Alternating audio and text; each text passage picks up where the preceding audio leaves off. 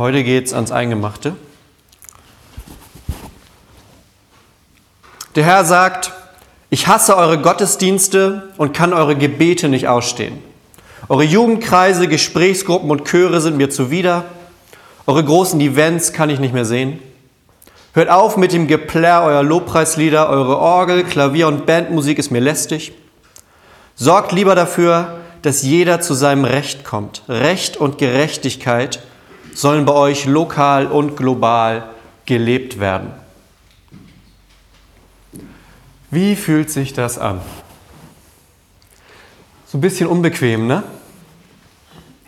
Und das Problem an dem Ganzen ist, so ungefähr ist das ganze Buch Amos. Also egal, wo man da aufschlägt, es geht immer so. Und mich hat der Text die Woche über so ein bisschen nervös gemacht tatsächlich, denn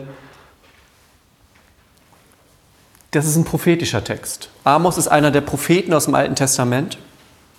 Und so ein Prophet, der legt seinen Finger immer dahin, wo es weh tut. Das gehört bei denen zum Berufsbild dazu.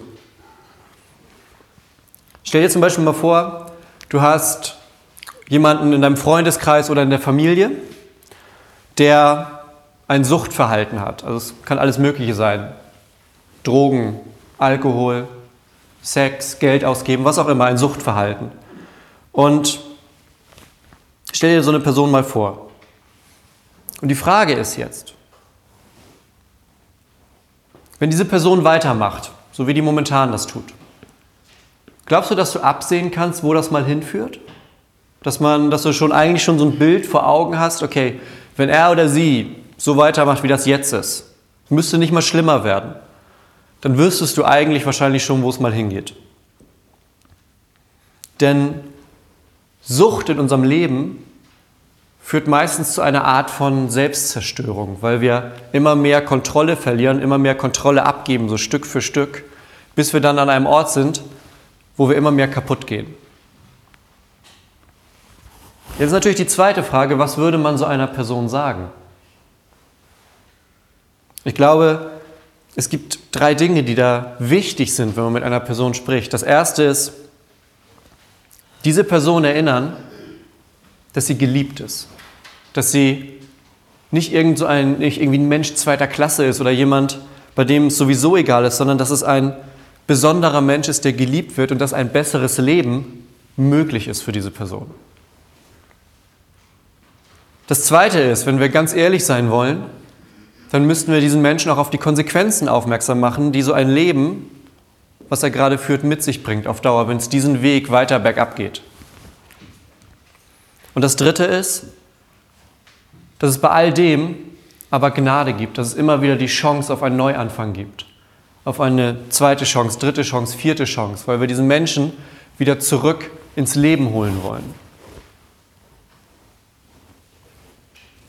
Und dieses Bild von einem Menschen, den man kennt, den man sieht, wie der auf einem falschen Weg ist, und dann diesen Menschen erinnert, du bist geliebt, das ist kein guter Weg, auf dem du bist, aber du kannst zurückkommen. Das ist das, was Gott sieht und deshalb schickt er einen Propheten. Weil der die Menschen sieht, wie die das tun, wie die sich selbst zerstören auf Dauer. Und Gott schickt einen Propheten, der das Volk im Alten Testament immer wieder zurückholen soll, immer wieder weg von dieser Zerstörung, die es auf sich selbst bringt. Und diese Propheten kommen und erinnern daran, Moment mal, was machen wir hier eigentlich? Wir sind doch das auserwählte Volk Gottes. Wir sollten doch eigentlich anders sein, als wir gerade sind. Dafür sind die Propheten da. Und einer von denen ist dieser Amos, um den das heute geht im Predigtext.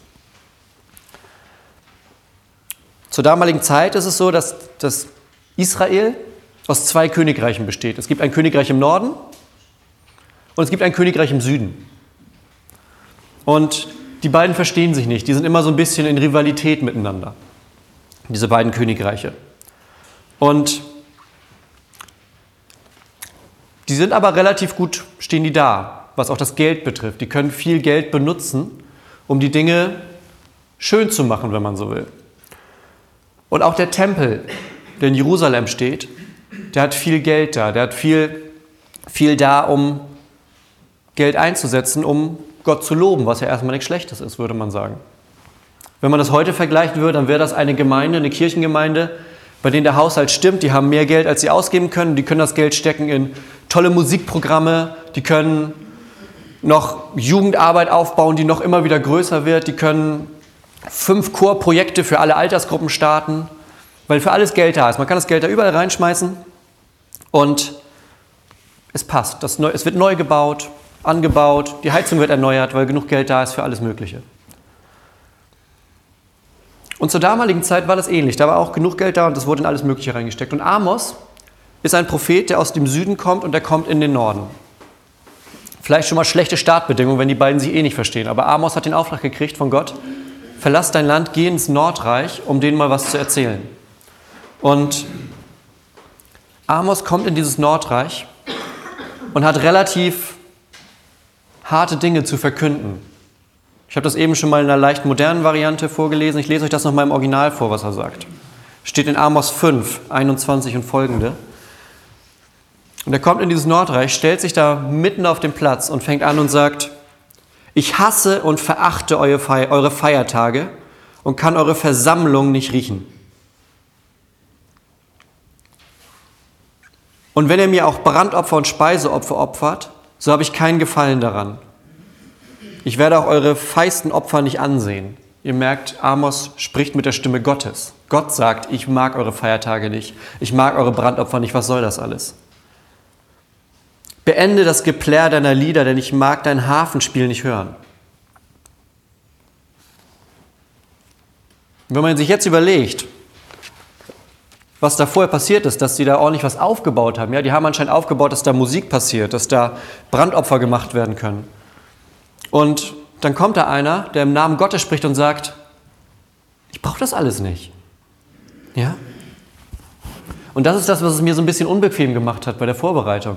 Denn es geht ja jetzt nicht darum, diesen Text zu nehmen und zu sagen, ach guck, unsere christlichen Veranstaltungen, die brauchen wir alle nicht. Das ist alles Quatsch, den können wir eigentlich lassen. Ja?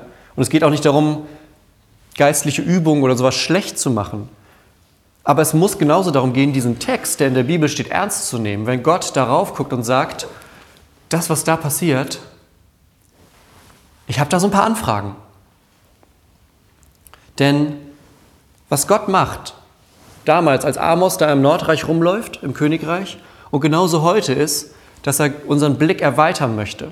Er möchte unseren Blick von das, wo wir sagen, das ist Gottesdienst, dann möchte Gott sagen, mach den Blick mal, Horizont mal ein bisschen größer bei der ganzen Geschichte. Ja, Gott sagt nämlich, das Handeln, das, was ihr tut, außerhalb von Musik machen und ein Tier opfern oder sowas, das, was ihr darüber hinaus tut, was ihr handelt, das gehört genauso zu eurem Gottesdienst dazu. Es ist nicht nur das, wenn ihr euch ein paar schöne Lieder anmacht und ein bisschen singt und sagt, okay, Gottesdienst fertig, sondern Gott sagt, auch das, was danach kommt, gehört dazu. Der Text geht nämlich dann im nächsten Vers weiter und da sagt Gott dann, es soll aber das Recht offenbart werden, wie Wasser und wie Gerechtigkeit und die Gerechtigkeit wie ein starker Strom. Ja? Da soll Gerechtigkeit und Recht hervorfließen aus diesem Ganzen.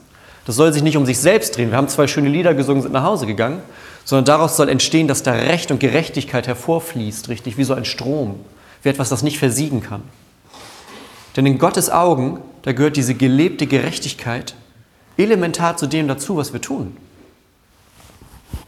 Ein Gottesdienst an sich ist schön und gut, aber das darf nicht das Ende sein, sondern das ist der Ort, wo wir ausgerüstet werden, damit danach Recht und Gerechtigkeit in unserem Umfeld fließen können.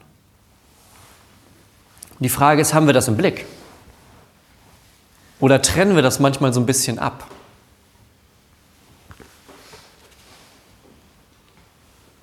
Wer mich ein bisschen kennt, der weiß ja, dass ich eher zu den konservativen Christen gehöre, nicht so sehr zu den liberalen Christen. Man würde wahrscheinlich eher das Wort fromm benutzen, auch wenn ich selber das nicht wirklich benutze. Und die meiste Zeit wurde mir auch vermittelt, oder war das bei uns so intern immer so ein bisschen unter Freunden, naja, man trennt halt irgendwie so in die Liberalen und die, die Frommen. Und die Liberalen, das waren dann eben die, naja, ob die jetzt so richtig an Jesus glauben, weiß man nicht so genau. Denen geht es eher um die Gerechtigkeit, ja. Wo ist der Kaffee fair gehandelt? Wo steht die nächste Windmühle? Das waren so bei uns immer scherzhaft die Fragen, ne, liberale Christen, das ist das, worum es denen geht. Und dann haben, hat man sich immer selber so ein bisschen dagegen übergestellt und gesagt, ja gut, fromme Christen, geht halt um Jesus. Man kann das Spiel aber genauso gut andersrum spielen, indem man von der anderen Seite sagt, ja, okay, wir wissen diese Geschichte mit Jesus jetzt, aber wir müssen doch mal handeln. So. Es gibt diesen einen Satz. Von der frommen Seite heißt es, naja, diese ganzen Umweltschutz-, Gerechtigkeitsgeschichten sind mir egal, wenn Jesus wiederkommt, dann brennt der Laden hier eh ab. Ist so ein bisschen gemein gesagt, aber das ist so eine Einstellung, die dahinter steht. Ja? Man kann das eine oder andere stark betonen und geht dabei in Gefahr, die andere Seite aus den Augen zu verlieren. Ja? Jesus will aber nicht, dass wir das eine vom anderen trennen. Jesus will nicht, dass wir sagen entweder oder, sondern wir sollen sagen und. Wie zwei Seiten einer Medaille, die zusammengehören.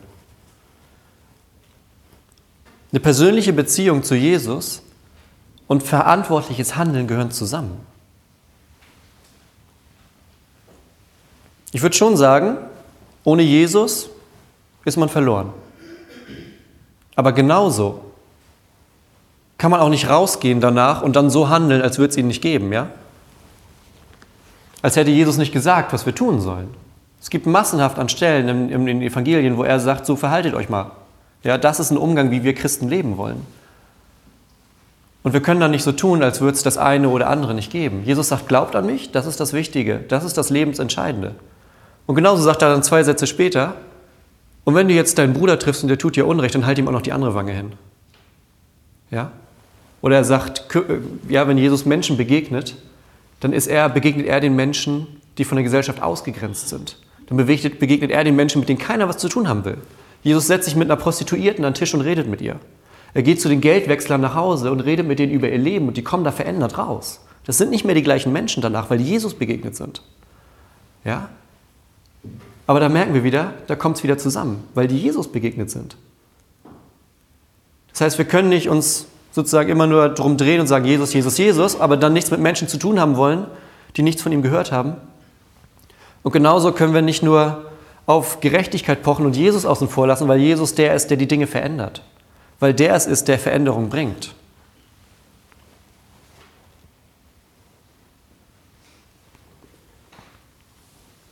Es gibt eine Stelle in den Evangelien, in Markus 8, da bringt er das ganz klar zusammen. Da sagt er zu den Jüngern und allen, die da rumstehen, sagt er, wenn mir jemand nachfolgen will, dann soll er sich selbst verleugnen und sein Kreuz auf sich nehmen und mir nachfolgen. Ja, Jesus sagt, identifiziere dich so sehr mit dem, was ich tue, und dann verändert sich die Welt. Das ist Nachfolge, sagt Jesus. Das ist Nachfolge. Mir nachfolgen und dann verändert sich die Welt. Und da merkt man schon, dass dieses Nachfolgende Bewegung ist. Das ist nicht nur der Kopf, das sind auch die Hände, das ist beides zusammen.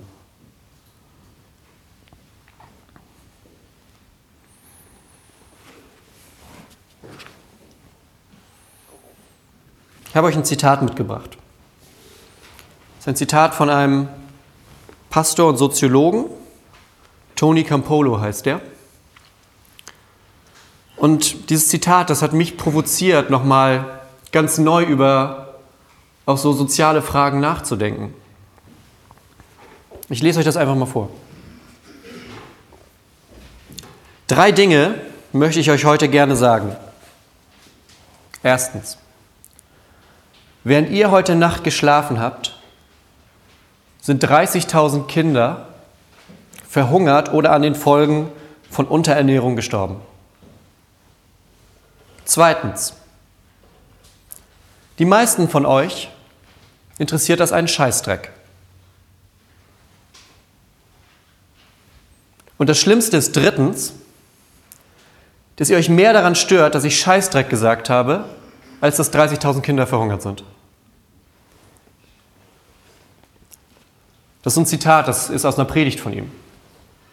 Und mich hat das bewegt, weil ich glaube nicht, dass Gott will, dass wir ein schlechtes Gewissen haben. Es geht nicht darum, dass wir durch die Welt laufen mit einem schlechten Gewissen und das Gefühl haben, ich muss jetzt Dinge ändern, weil ich ein schlechtes Gewissen habe, damit mein schlechtes Gewissen endlich aufhört. Ja? Darum geht es Gott nicht. Aber Gott will auch nicht, dass wir mit geschlossenen Augen durch die Welt laufen, sondern wir sollen unsere Augen öffnen für das, was passiert. Er sagt, sorgt dafür, bei Amos, sorgt dafür, dass jeder zu seinem Recht kommt und dass die Gerechtigkeit das Land erfüllt. Das ist eine Aufgabe. Das ist eine Aufgabe, die daraus hervorkommt, was wir glauben. Weil wir auf Jesus vertrauen, der gesagt hat, ich trage die Lasten für dich, ich helfe dir, dein Leben neu auszurichten. Bedeutet aber nicht, dass wir danach einfach nur rumsitzen. Sonst bedeutet, dass wir als veränderte Menschen durch diese Welt gehen. Als Menschen, die ein neues Leben haben. Und eben ein Leben mit Nachfolge. Und ich glaube, wir können uns diese Herausforderung verschieden stellen. Wir können sagen, okay, gerecht leben, das funktioniert eh nicht. Irgendwer ist immer auf dieser Welt, der wird ungerecht behandelt und ich aus meinem kleinen Örtchen hier in Norddeutschland werde das sowieso nicht ändern können. Ja, also Hände in den Schoß legen und sagen, ein richtig gerechtes Leben gibt es nicht. Die zweite Möglichkeit, und ich glaube die deutlich bessere ist, sich einen Lebensbereich im eigenen Umfeld anzugucken und sagen, was kann ich da ändern? Wo in meinem Leben gibt es einen Ort, wo ich bin, ja, wo ich jetzt schon bin, sowieso in meinem täglichen Leben, sei es in der Schule, im Beruf oder was auch immer, im Privatleben, und ich bin da eh schon. Und ich bin da nicht nur ich, sondern ich bin da als Christ. Ich bin da als Christin. In meinem Leben gab es diese Veränderung. In meinem Leben ist dieser Glaube da. Und ich habe dieses Wort gehört, dass Gott sagt, da soll Gerechtigkeit wie Wasser in so Strömen fließen. Und wenn ich da jetzt hinkomme, was verändert sich denn dann, wenn ich da bin? Und ich glaube, genau das ist der Ort, an dem jeder von uns anfangen soll. Weil Gott uns genau an diesen Ort gestellt hat. Weil Gott weiß, wo wir uns bewegen im täglichen Leben. Weil Gott weiß, welche Menschen wir treffen unterhalb der Woche. Und weil Gott auch weiß, was bei denen im Leben los ist. Und weil er uns dann nutzen kann, diesen Menschen zu helfen auf ihrem Weg. Es kann in der Schule oder am Arbeitsplatz sein, wenn wir uns einsetzen, weil jemand ungerecht behandelt wird. Aus einem christlichen Herzen heraus. Wir können uns auch in größere Diskussionen einmischen, wenn es um den Schutz von Leben geht, den Schutz von Embryonen, wenn es darum geht, dass wir Menschen darauf aufmerksam machen, was Leben in Gottes Augen bedeutet.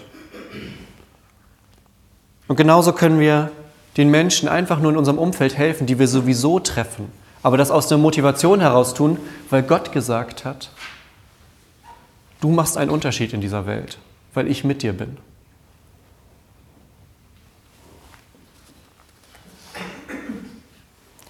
Ihr seht, Gott möchte, dass unser Gottesdienst größer ist als das, was hier gerade passiert. Unser Gottesdienst ist mehr als eine Stunde in der Woche. Unser Gottesdienst geht weiter als dieses Gebäude, sondern der geht in jedem einzelnen Haus ab heute Mittag weiter, bis zur nächsten Woche wieder. Und jetzt zum Abschluss möchte ich, dass wir gemeinsam dafür beten, dass wir merken, wo dieser Ort ist, an dem Gott uns hat. Wo dieser Ort ist, an dem Gott sagt, Du bist beauftragt, dass in deinem Umfeld Recht und Gerechtigkeit fließen, weil du mit mir zusammen unterwegs bist. Und jetzt beten wir, damit wir jeder für uns diesen Ort finden.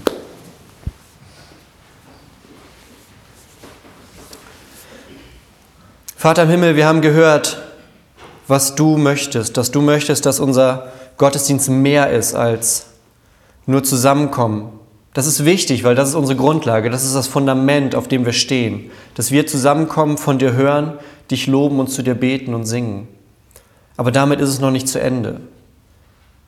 Durch den Propheten Amos hast du schon gesagt, dass Gottesdienst mehr ist, dass Gottesdienst eine Wirkung in dieser Welt haben muss und dass wir als Christen an die Orte, an die wir kommen, einen Unterschied machen, Gott. Und darauf vertrauen wir, dass du dann bei uns bist. Wir bitten dich jetzt, dass du uns im Laufe der Woche zeigst, wo für uns diese Orte sind.